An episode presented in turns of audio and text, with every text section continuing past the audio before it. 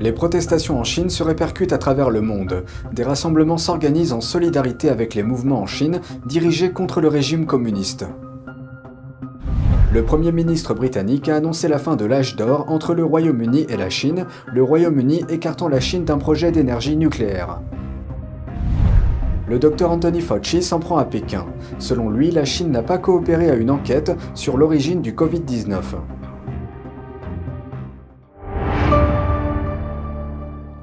Bienvenue dans Regard sur la Chine. Avant de commencer, je vous informe que le programme Regard sur la Chine sera diffusé sur la nouvelle chaîne Regard sur la Chine NTD.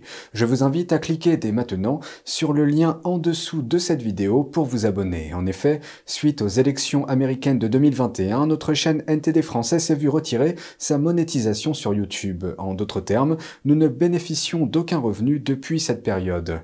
Pour que nous puissions continuer à vous informer dans de bonnes conditions, vous pouvez nous soutenir en vous abonnant et en partageant le lien de la nouvelle chaîne. Merci pour votre attention et j'espère vous retrouver très vite sur la nouvelle chaîne de Regard sur la Chine.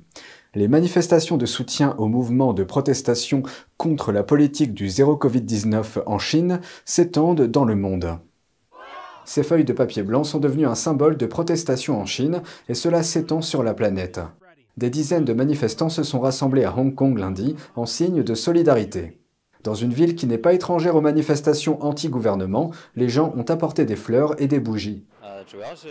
Je suis ici parce que je ne suis pas d'accord avec les politiques de la Chine continentale sur le Covid. Des veillées et des protestations à petite échelle ont vu le jour dans un certain nombre de villes du monde. Les protestations font suite à l'incendie tragique d'un appartement dans la région du Xinjiang qui a déclenché une série extraordinaire de scènes de protestation à travers la Chine au cours du week-end.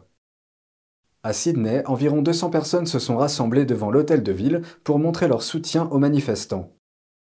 Aux États-Unis, des manifestants se sont rassemblés devant le département d'État américain à Washington. Une veillée et une manifestation ont également eu lieu à l'Université de Californie à Berkeley et des dizaines de manifestants se sont rassemblés devant l'Université Columbia à New York. Je sens que j'ai l'obligation de me faire entendre maintenant. Je ne peux plus rester silencieuse. Les Chinois et les jeunes en Chine ont finalement tenu tête au gouvernement corrompu et coercitif. Pendant des décennies, nous avons été réduits au silence. Nous n'avons pas été en mesure d'exprimer notre désaccord. Mais ce week-end, ce qui s'est passé ce week-end, m'a une fois de plus inspiré.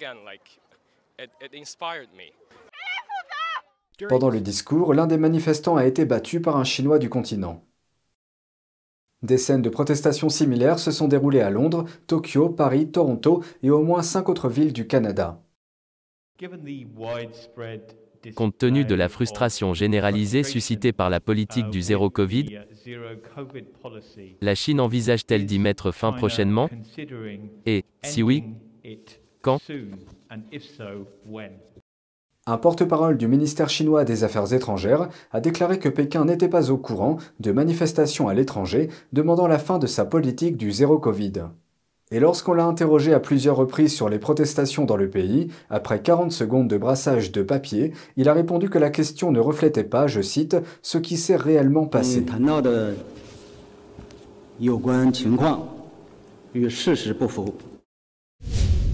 La semaine dernière, un incendie tragique dans le Xinjiang a empêché les camions de pompiers et les services d'urgence de se rendre sur les lieux.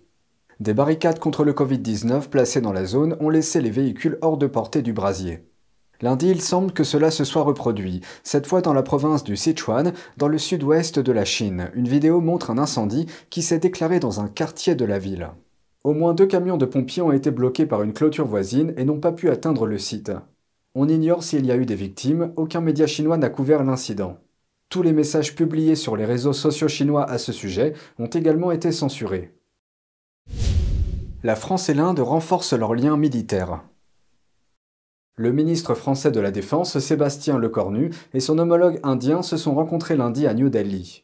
Les deux hommes se sont serrés la main pendant 11 secondes. Au cours de leurs entretiens, ils ont discuté des moyens de renforcer les liens de défense et de sécurité entre leurs pays. Les produits de défense Made in India figuraient en tête de l'ordre du jour. Il s'agit du quatrième dialogue annuel France-Inde sur la défense. Les deux pays sont de plus en plus engagés dans la sécurité maritime de la région Indo-Pacifique dans un contexte d'inquiétude face à l'agressivité croissante de Pékin. Dans le contexte actuel, des dirigeants du monde occidental expriment leur soutien au peuple chinois. Le secrétaire d'État américain Anthony Blinken a exprimé mardi son soutien aux manifestants chinois pacifiques.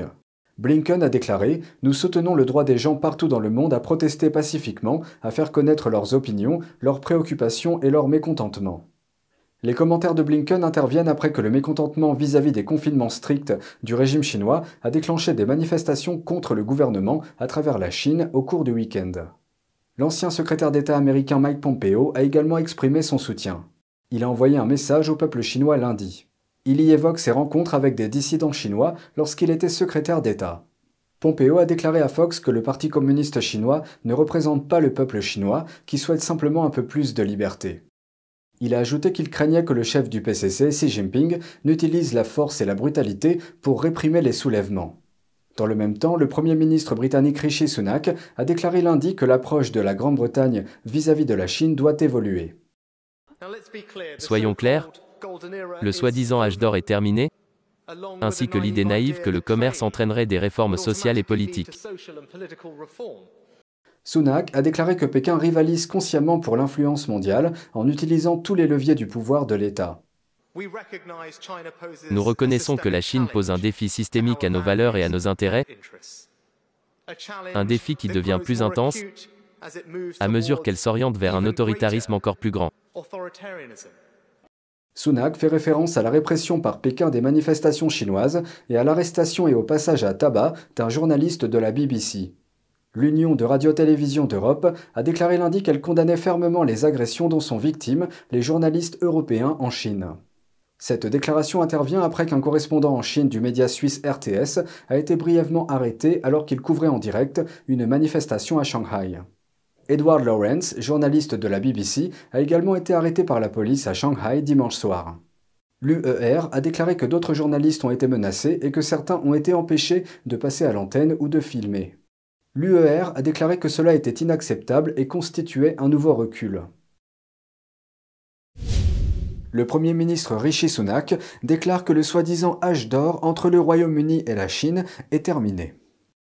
La Grande-Bretagne a annoncé mardi qu'elle allait exclure une entreprise d'État chinoise d'un projet de construction majeur, une centrale nucléaire britannique.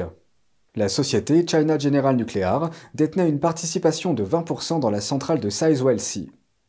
Le gouvernement britannique a depuis racheté toutes les actions détenues par la Chine. Les autorités n'ont pas divulgué le montant de la transaction. On revient sur un sujet concernant les États-Unis. Le docteur Anthony Fauci s'en prend à Pékin. Il affirme que le régime chinois n'a pas coopéré à une enquête sur les origines du Covid-19. Fauci a déclaré dimanche à l'émission Face the Nation de CBS qu'il n'avait pas vu de données connexes de la part de Pékin après que les États-Unis ont demandé des informations. Le responsable de la santé a accusé le Parti communiste chinois d'être opaque et de faire naître des soupçons au niveau mondial selon lesquels la Chine pourrait avoir dissimulé les origines de la pandémie.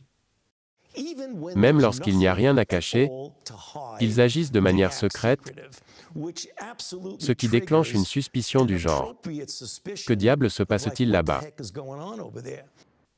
Fauci a déclaré que Pékin avait expliqué à Washington pourquoi il ne permettait pas aux fonctionnaires de consulter les données relatives à l'épidémie initiale. Mais il a ajouté que l'Organisation mondiale de la santé avait obtenu ce qu'il a appelé des données très utiles lors de ses visites. Fauci a expliqué que les États-Unis ont besoin de plus de transparence de la part de Pékin, mais il a ajouté que l'administration Biden gardera un esprit totalement ouvert quant à l'origine. Des législateurs républicains ont déclaré qu'ils enquêteraient sur les origines de la pandémie s'ils obtenaient la majorité à la Chambre. Maintenant que c'est le cas, les responsables du Parti républicain disent qu'ils vont convoquer Fauci pour témoigner. Fauci a déclaré à CBS qu'il était d'accord pour témoigner et très favorable à une surveillance légitime bien qu'il ait accusé les républicains de politiser la question. Le membre du Congrès James Comer a parlé de la situation à The Epoch Times en octobre. Il a déclaré que les législateurs du Parti républicain avaient découvert des preuves croissantes que le virus provenait probablement de l'Institut de virologie de Wuhan en Chine et que le Parti communiste chinois l'a dissimulé. Fauci démissionne de son poste de directeur de l'Institut national des allergies et des maladies infectieuses en décembre. Il quitte également la direction du laboratoire d'immunorégulation du NIAID et le poste de conseiller médical en chef du président américain Joe Biden. C'est tout pour aujourd'hui, merci d'avoir suivi Regard sur la Chine. On se retrouve demain pour une nouvelle émission. Prenez soin de vous et à bientôt.